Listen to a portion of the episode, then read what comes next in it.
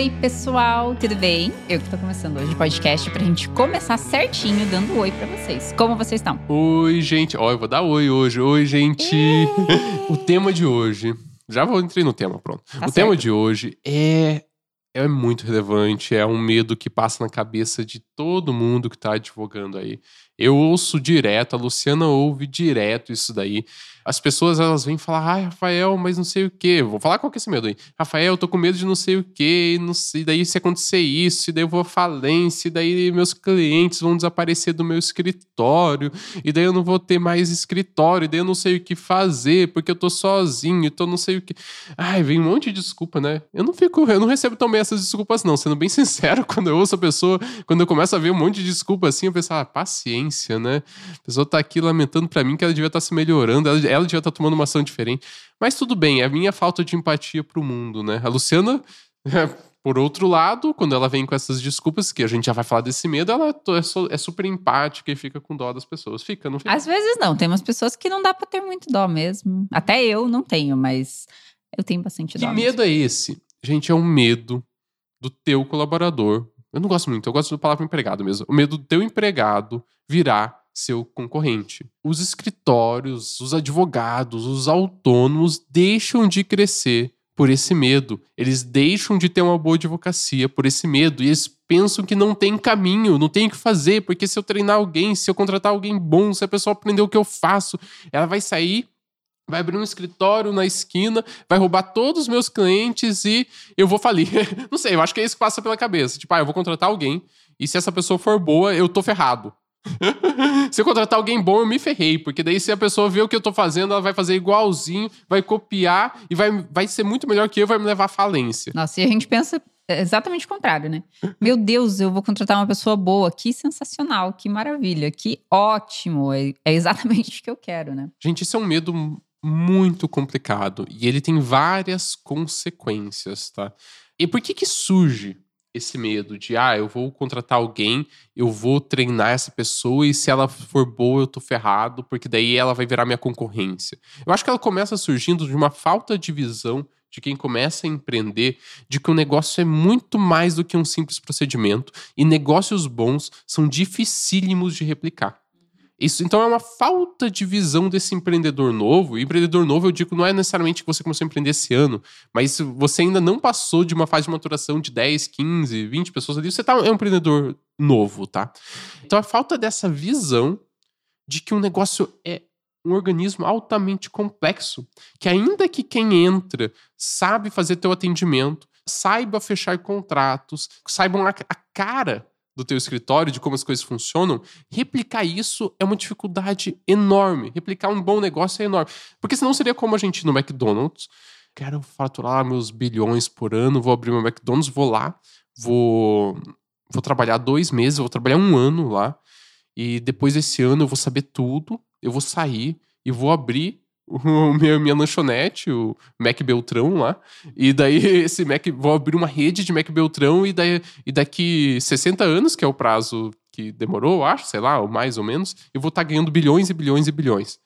Não é assim. No McDonald's você acha bizarro esse exemplo, né? Você tá achando é bizarro o exemplo do Mac Beltrão. Ah, Rafael, você nunca vai fazer o Mac Beltrão. Mas sei lá, me, me aguardem. Me aguardem. Não, por favor, não. Mas no teu escritório de advocacia, você não acha isso bizarro? O que eu vejo é que a maioria dos, dos escritórios, dos donos de escritório, eles tendem a achar que o grande diferencial dele dentro do escritório é como ele faz o processo, é a parte técnica que está envolvida, é o quanto ele estuda do, do jurídico e como que ele faz as peças, como que ele faz a audiência, como que ele faz o fechamento do contrato. E de verdade, gente, isso é o mínimo que você tem que fazer excelente dentro do teu negócio. Porque isso é o que você está entregando para o teu cliente. Isso tem que ser excelente. E você tem que ter um time que faça isso de forma excelente. Esse não é um diferencial. Entende? Esse é o mínimo que você tem que fazer. Na cara. Isso não é nem diferencial. Nossa, a Lu ainda, hein? Boa, normalmente toda Ah, fiquei boa, orgulhoso. assim. Ganhei estrelinhas do Rafa. Mas é verdade, esse é o mínimo que você tem que fazer, tá? O teu diferencial não é isso. O teu diferencial é muito diferente. O que diferencia uma empresa, uma empresa boa, tá? Não uma empresa medíocre. Se você tá aqui, eu quero que você esteja construindo um bom escritório de advocacia, é por que, que a gente faz as coisas? Qual que é o propósito de ser dessa empresa? Ainda empresas que falam que não. É, eu vi alguém esses dias no Instagram falando ah, que o porquê não importa, mas é uma pessoa que, na verdade, tem um porquê super relevante, que é esse porquê que move a empresa dela. Tá? Então eu achei, achei bem contraditório. O que realmente importa na sua empresa é por que, que você faz a sua empresa. Quais são os valores da sua empresa? Qual é o propósito da sua empresa?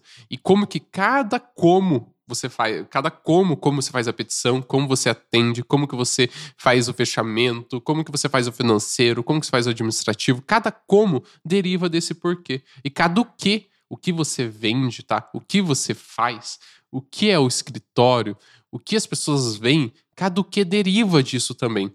Então, se você tem um porquê muito forte, se você tem uma razão de existir, é, é muito difícil replicar um escritório de advocacia ou qualquer negócio? É porque daí cada escritório vai ter o seu porquê. Uhum. Então não vai ser uma, uma cópia do seu escritório, uhum. porque o outro escritório vai ter o outro porquê. E as pessoas, é, os clientes, os funcionários vão se identificar com cada um dos porquês. Né? A pessoa é, ela se identifica por essas coisas muito mais profundas. E não tanto com a forma como você executa ou deixa é, de Se você tá aí, a gente não vai falar sobre como você construir teu porquê e como que você construir essa base no essa base pelo menos hoje podcast, não. Quem né? sabe? Se você, se você quiser ouvir sobre Mas se você isso, quiser você ouvir, vai lá, gente. compartilha no direct. Ó, eu gostei, achei interessante. Eu não tenho certeza se meu escritório tem ou não, mas se ele está vivo hoje, ele tem, tá? Talvez você só não saiba o quê você só não sabe expressar isso, né, em palavras, mas ele tem, e é por isso que é tão difícil replicar um negócio. É, se você quer ouvir sobre isso, como construir isso, dá um direct lá pra, pra Lu, ah, lu.beltram.l. E um ou spoiler. pro Rafa, rafa.beltram.l, e ouça esse spoiler. Um spoiler. O teu porquê não é lucro, tá? O teu porquê não é fazer dinheiro. Não é isso. Se você quer que a gente te diga o que, que é Você sabe porquê... que o ponto L é de lucratividade aqui? Então, será que não é? não, ele faz tá. parte, mas ele não é esse porquê. Esse porquê que a gente está falando aqui agora não é esse. Não é o de, de lucro, embora ele seja essencial. Mas esse porquê especificamente não é. Agora eu vou falar de uma consequência derivada desse medo, que daí é muito mais amedrontador. As palavras sempre começam a me confundir. Amedrontador, tá certo? Do que o teu funcionário sair e abrir uma concorrência. Você já pensou, já parou para pensar que se você tem medo da pessoa que você contrata virar teu concorrente, ou você não vai contratar pessoas, e isso vai te prender no alto emprego o resto da sua vida. Você nunca mais vai poder tirar férias. Você, quando você parar de trabalhar, você para de ganhar quando você não vai ter direito a uma aposentadoria, você nunca vai conseguir vender teu escritório de advocacia, tá? Deus o livre se você ficar doente. Se você ficar doente, você tá ferrado, tua família tá ferrado, porque acaba a renda. Então, se você, já eu pensar se, se você se sustenta nesse medo, você não cresce e se cria um autoemprego. E o vilão desse autoemprego é você nunca mais tirar férias da sua vida e você depender desse emprego e dessa função restante da sua vida. Não dá muito mais medo isso? Tipo, ah, eu posso ter.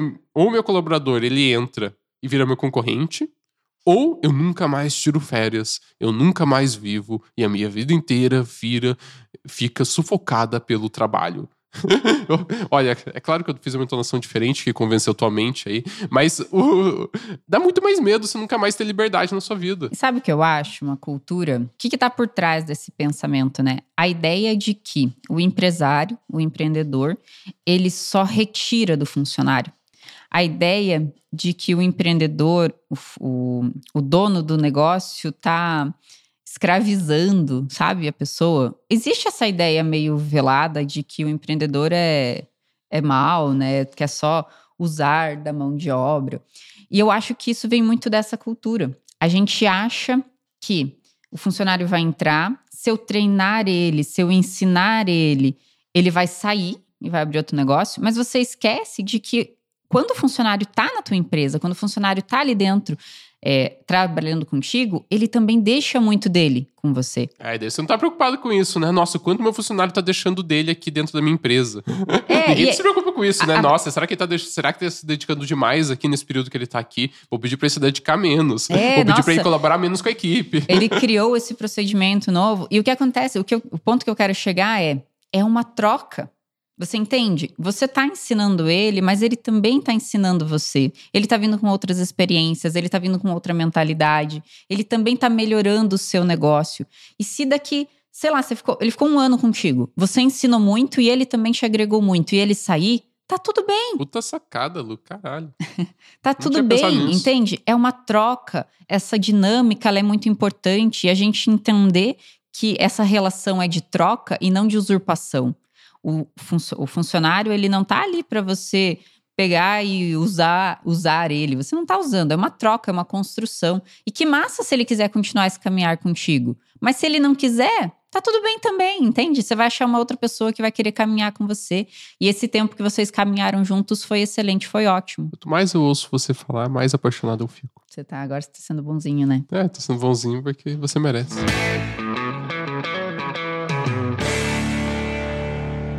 Mas talvez você esteja no pior cenário possível. e não nesse de não contratar, e nem no de entender que as pessoas precisam estar dentro do teu escritório, mas talvez você esteja no cenário horrível que é. Sabe qual é o cenário horrível, Lu? Não, mas tô bem curiosa. O cenário horrível é você ter medo deles virarem seu concorrente, contratar pessoas e fazer esse medo minar toda a sua equipe. Então você, tipo, você entende que você precisa contratar pessoas, senão você vai morrer afogado na praia. Mas você continua com esse medo mesmo contratando as pessoas. E daí isso faz você, primeiro, contratar. Às vezes faz você contratar pessoas ruins. Ah, essa pessoa é bem mais ou menos, mas quer saber, ela vai ficar aqui um tempão.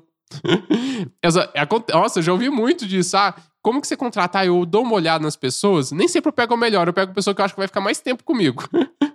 Daí você pega um lixo que vai ficar muito tempo com você. Tipo, ótimo. Parabéns. Parabéns, você vai ter que lidar com lixo por tantos anos. Ou você contrata pessoas e não e esconde informação delas. E esconder informação é você você prejudica o tráfego de contexto. Então você prejudica dar contexto para elas das- de como as coisas funcionam, o que as coisas são, para onde vocês estão caminhando, e isso faz as pessoas não conseguirem enxergar o que é o escritório. Obviamente, culpa tua, você não está dando informação necessária, você não está dando contexto. E essa falta de clareza da visão e de contexto faz a pessoa não conseguir desempenhar um bom papel no teu ponto de vista. E daí você começa a culpar, e essa frase é famosíssima com pessoas que têm esse medo de ter concorrência, mas contrataram pessoas. Você começa a falar: nossa, ninguém faz nada direito nessa empresa. Cara, ninguém faz nada direito nessa empresa é o maior sinal e o maior atestado de incompetência sua como gestor. Tá?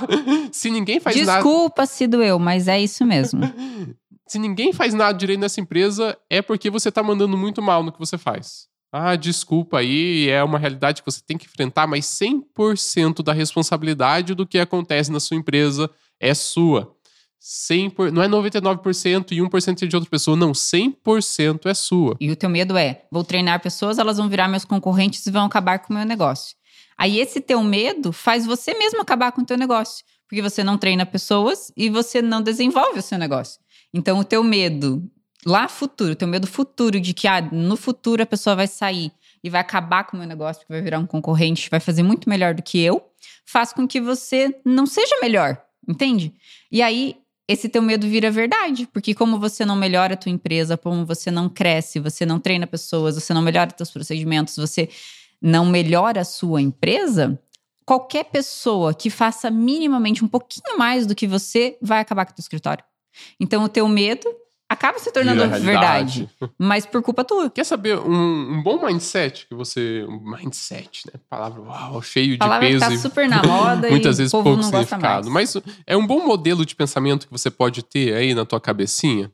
Eu não sei se é cabecinha ou cabeçona, eu não sei quem eu tô falando, talvez tua cabeça seja grande, mas se tua cabeça for grande também serve esse conselho. O que você pode ter, colocar aí na tua cabeça é que todo mundo que eu treinar vai virar meu concorrente e tá tudo bem. em vez de encarar, eu tenho medo das pessoas virarem meu concorrente, pense, encare com, tá, mesmo, eu vou fazer uma empresa porque mesmo que todo mundo vire meu concorrente, está tudo bem.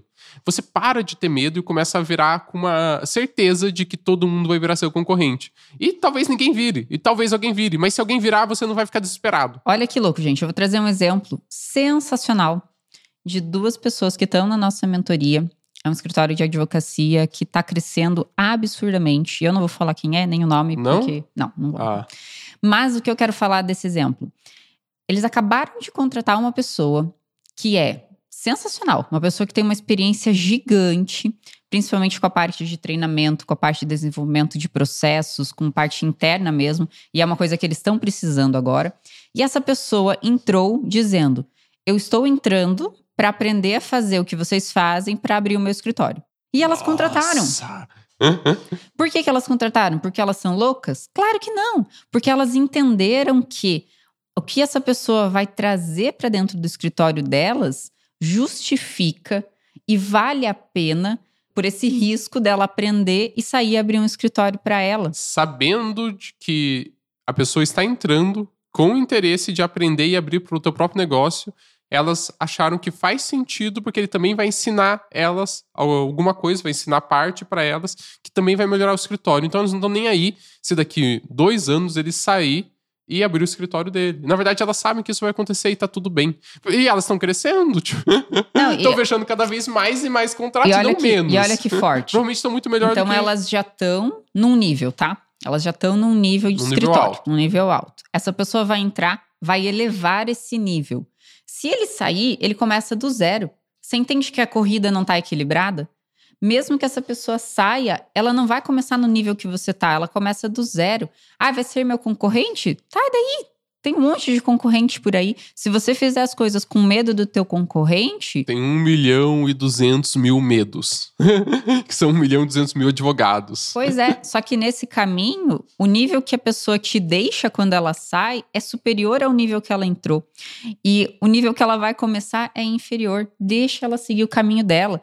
No meio do caminho ela vai mudar de ideia, às vezes ela vai encontrar uma outra área, não tem, você não tem como ter certeza de nada. A única certeza que você tem que ter é, se você tiver boas pessoas no seu time, treinadas, pessoas que vieram com experiência, pessoas que estão trabalhando bem com você, você vai ter um negócio bom. Se você tiver pessoas ruins dentro do teu escritório, você vai ser ruim. Então pensa um pão, se você não escolher a farinha certa, se você não botar o fermento na hora certa, do jeito certo, a temperatura certa, se não deixar crescer, se não sabe, se você não fizer isso tudo muito bem, não vai ser um pão bom. Ninguém vai querer comer teu pão, entendeu? Ninguém vai querer tua empresa, porque é uma empresa ruim. Os ingredientes Delas são péssimos. delas são péssimos. E os Tem alguns ingredientes. até que estão meio mofados até. Já, você já devia ter, já passou do prazo de validade, mas você deixou lá e começou a mofar. Acontece, gente. A pessoa já devia ter sido mandada embora, mas você com, ah, não, essa pessoa tá bem, essa pessoa não vai prejudicar nada, vou deixar ela aí por conforto. Você ela acaba mofando o bolo todo, Pois o é. pão todo. O pão todo. Então, é, você tem que ter ingredientes bons, você tem que ter uma equipe muito boa, a tua equipe tem que ser sensacional. Encare seu escritório de advocacia como um pão De fermentação natural. de fermentação natural e prolongada. E o que acontece? Quando você abre o teu negócio, então você está abrindo o teu escritório. Você começa a ter uma equipe pequena, você contrata uma secretária, você contrata às vezes um estagiário. E nessa fase inicial, você tem que botar a mão na massa. Você tem que ser o sócio mão na massa. Você tem que executar, você tem que fazer, você tem que entender como que você vai querer entregar esse processo, esse parecer. Você tem que entender como que funciona o teu escritório. Então você tem que ser totalmente ali operacional, mão na massa. Só que depois que a tua estrutura começa a rodar, depois que você já tá dando certo, já tá girando, o negócio já tá funcionando, você começa a crescer, você já tem uma secretária, já tem três estagiários, já tem dois, três advogados trabalhando contigo, o negócio já tá girando. Já tem a tia do cafezinho. Já tem a tia. Eu falo, deixa eu fazer uma, uma piadinha aqui, mas eu sempre brinco que os problemas tecnológicos de computador muitas vezes é o problema do TDL, Ah. Que é a tia da limpeza. Sabe assim, vai varrer, tira, Tira o o fiozinho, desconecta o computador da tomada, daí você chega a trabalhar, não liga. Problema é problema TDL. de TDL. Acontece muito problema de TDL Acontece no muito problema de TDL. Voltando, tirando desse paralelo super, super importante aqui pro nosso É, Eu acho que essa foi uma melhor sacada, Foi uma do, sacada do genial. podcast hoje. É, a partir de agora você escreve lá, hashtag TDL. É. Só você vai saber o que é isso, você que ouviu esse podcast. Uhum. E aí você fala, fala pros amigos, entra aqui pra você entender o que é TDL, que É, vai que isso vai mudar a tua o teu- advocacia. a tua advocacia. e aí você já tá girando, então o negócio já tá girando. Já tem o TDL, já tem três estagiários, já tem uns dois advogados. E nesse momento, aqui que começa daí uma dor gigante assim para você. Você tem que sair desse operacional. Você tem que largar essa mão na massa, você tem que deixar as outras pessoas darem amassar o pão. Você não amassa mais o pão. Você já está num outro nível, que é o nível qual que é esse nível? É o nível que você lidera essas pessoas, é o nível que você faz a gestão dessas pessoas e que você está preocupado com a estratégia do teu escritório. E aqui é esse degrau que as pessoas não passam, aqui que elas param.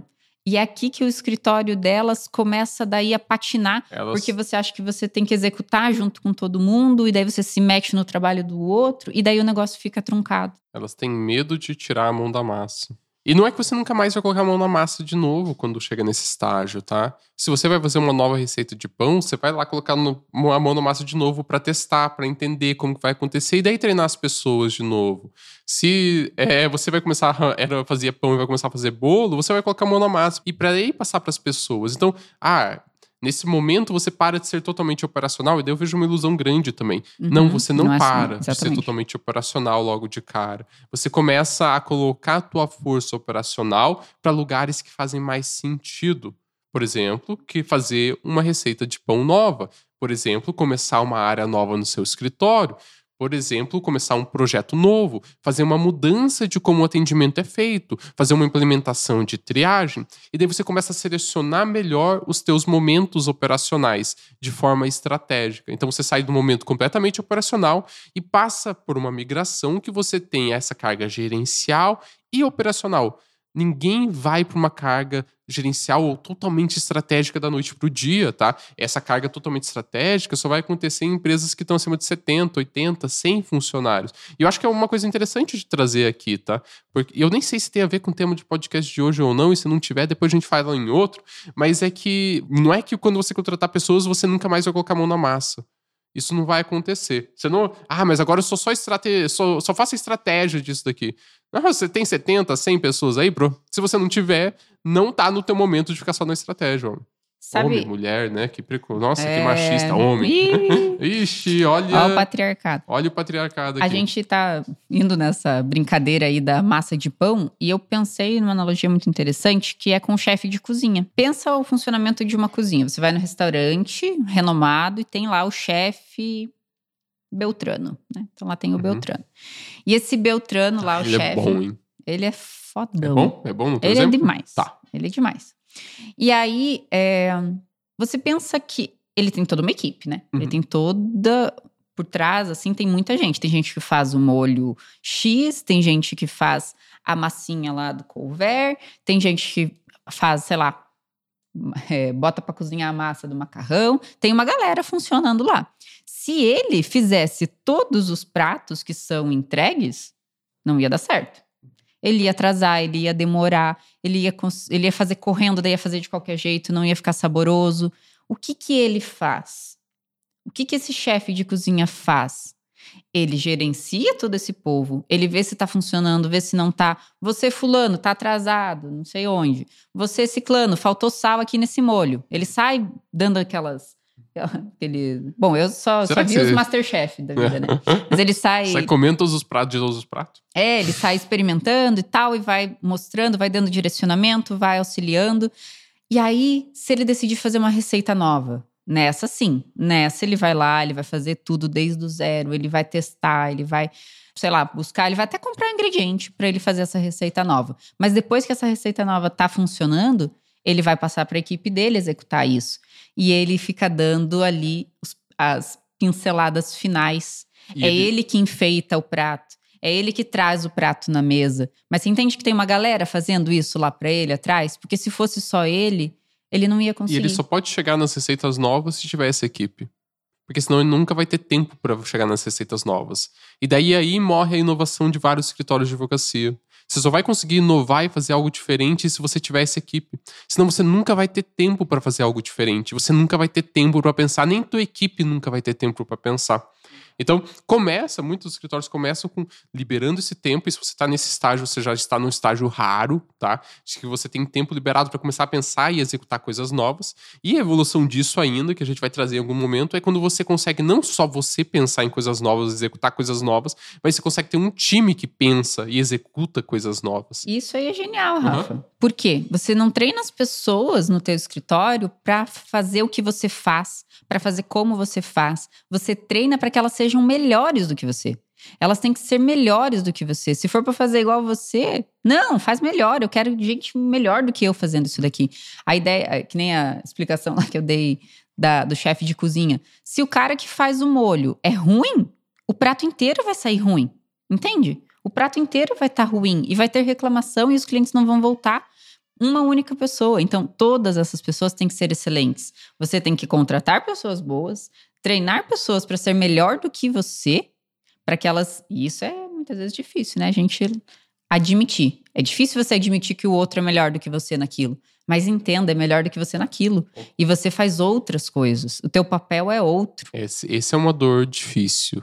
E você precisa primeiro quebrar a barreira de querer fazer isso. Porque senão você sabota e daí você vai treinando as pessoas para serem medíocres. E você tem que treinar as pessoas para serem melhores que você. E você só consegue treinar isso quando você, de verdade, se coloca nesse papel de querer que os outros sejam melhores que você.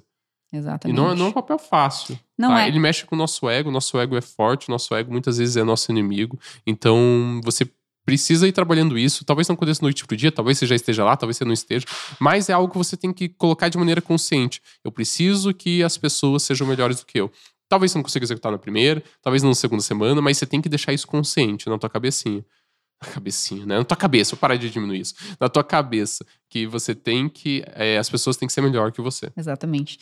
E quando você tem indivíduos que na sua individualidade são melhores do que você, o teu coletivo, o teu todo, a tua empresa, ela fica muito melhor do que você, exponencialmente melhor do que você. Então a tua empresa, ela tem o coletivo da tua empresa, todas as pessoas que trabalham contigo têm que ter esse poder. Isso sim vai transformando você uma empre numa empresa que não dá para ser replicada facilmente, porque o teu todo funciona muito melhor do que se fosse só você. E aí a pessoa que você está com medo de sair e abrir um escritório para concorrer contigo, como que ela vai replicar tudo isso? Como que ela vai replicar anos de trajetória? Como que ela vai replicar você lá todos os dias treinando, ensinando, todo mundo trabalhando junto, todo mundo é, pelo mesmo porquê, caminhando para o mesmo objetivo, com o mesmo propósito de ser, ela não vai conseguir replicar isso. Ela vai começar do zero, vai construir o escritório dela que pode ser um concorrente seu, mas não é um concorrente que vai roubar a tua clientela, porque a tua clientela tá ali por esse teu porquê, por esse teu todo, e não tá ali por um indivíduo, entende? E aí a gente volta no primeiro episódio do podcast, eu acho, ou no segundo, no segundo, que a gente tem que parar de encarar os outros advogados como concorrência. A gente tem que encarar como colegas, como estamos juntos nessa jornada. Eles não são é, ruins por serem concorrentes ou ruins por terem clientes também. Você tem que desejar que ele tenha muito cliente também. O desejo teu de ter clientes para você não pode minar e não pode virar uma, um querer que o outro não se dê bem.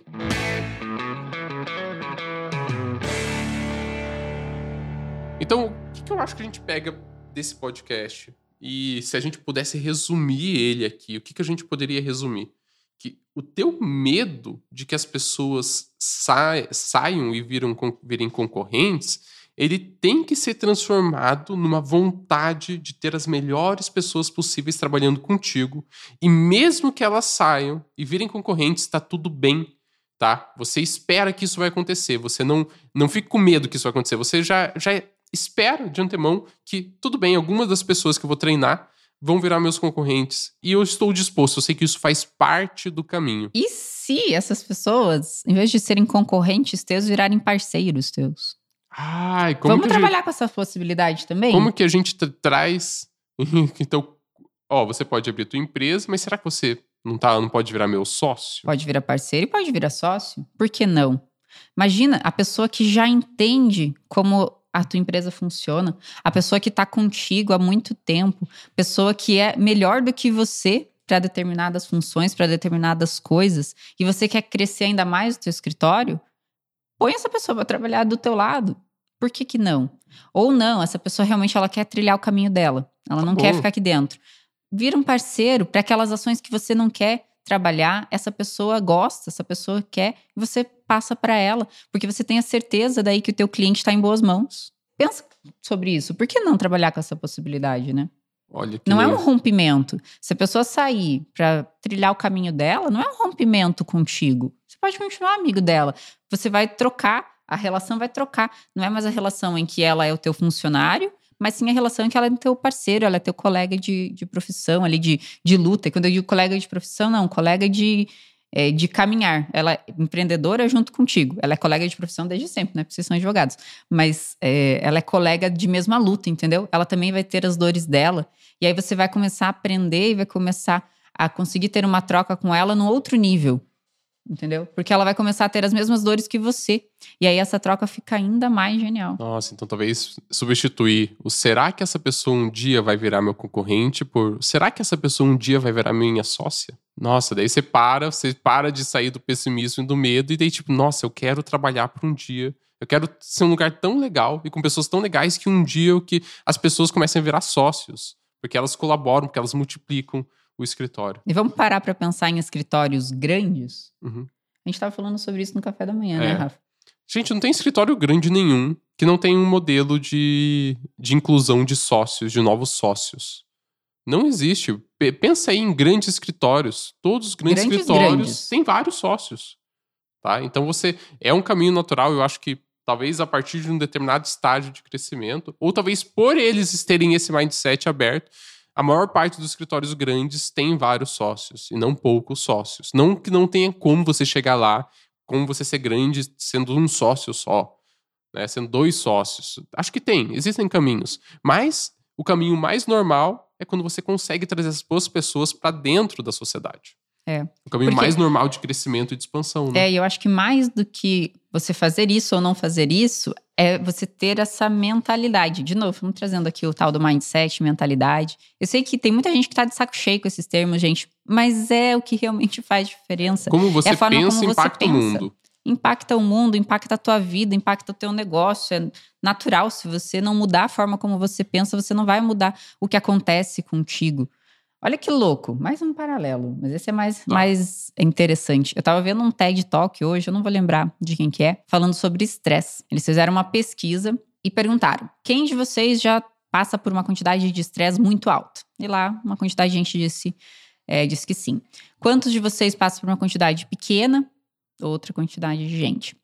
E a outra pergunta era: quantos de vocês acreditam que o estresse é prejudicial à saúde? E aí, de todas essas perguntas, eles acompanharam por um tempo e eles chegaram à conclusão de que as pessoas que passaram por uma quantidade grande de estresse tiveram 43% delas tiveram problemas sérios de saúde. 43% das pessoas que tiveram uma quantidade de estresse grande tiveram um aumento significativo é, de doenças e até algumas até fatalidades, doenças cardíacas, doenças de, sei lá, colesterol e tudo mais. Mas olha que isso que é o mais interessante, mais relevante. Todas essas pessoas acreditavam que o estresse causava mal à saúde. Então a sacada grande desse estudo é o que fez a pessoa adoecer pelo estresse não foi o estresse, e sim ela acreditar que o estresse iria fazer mal para ela. Olha que louco, gente. É a forma como você pensa. Não é muito louco isso? Não é o estresse que é o vilão, e sim como você encara ele, sim como você vê ele. Esses dias, uma pessoa me falou, uma pessoa, um funcionário da empresa, falou assim: Cara, mas como é que você vai me motivar? E eu falei: Eu não tenho essa pretensão. Eu não quero te motivar. Motivação é algo interno.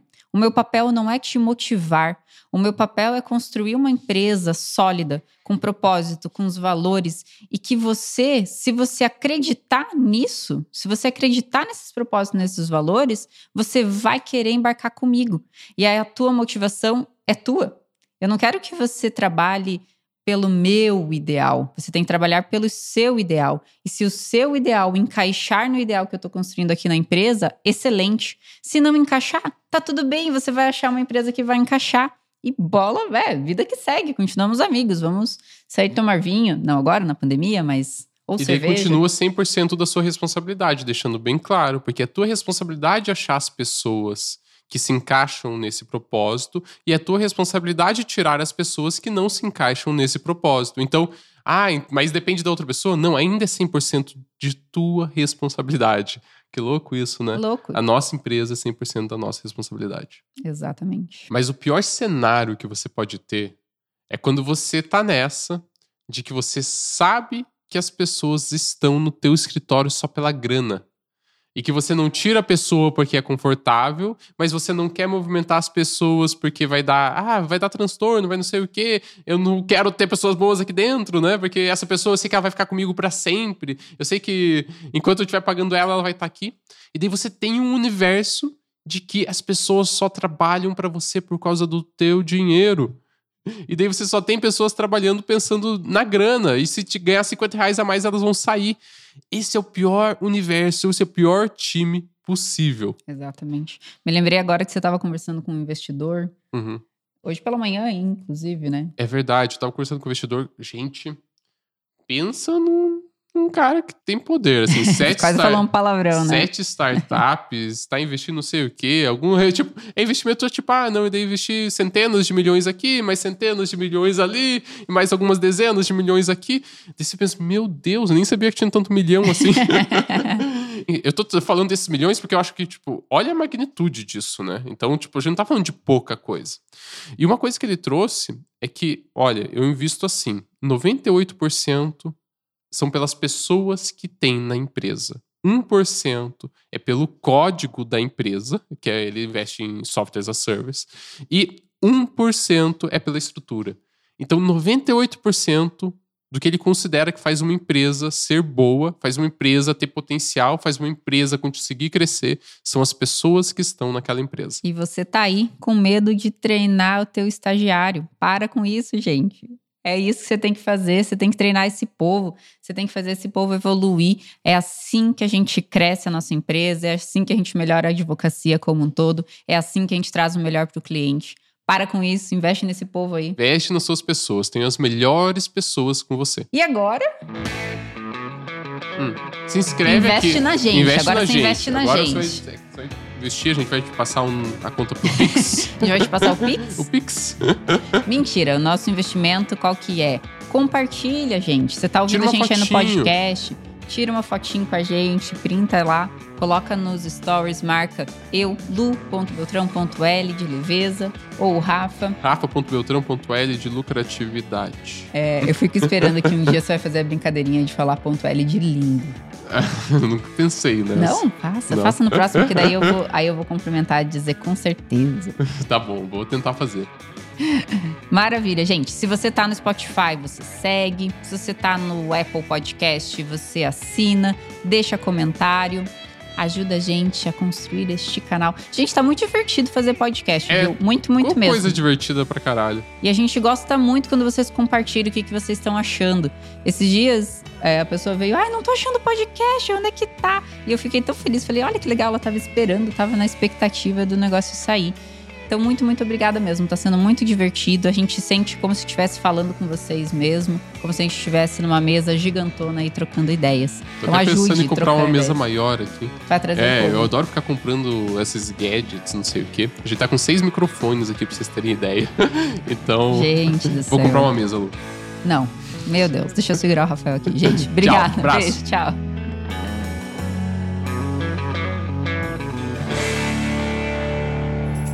Uma produção, voz e conteúdo.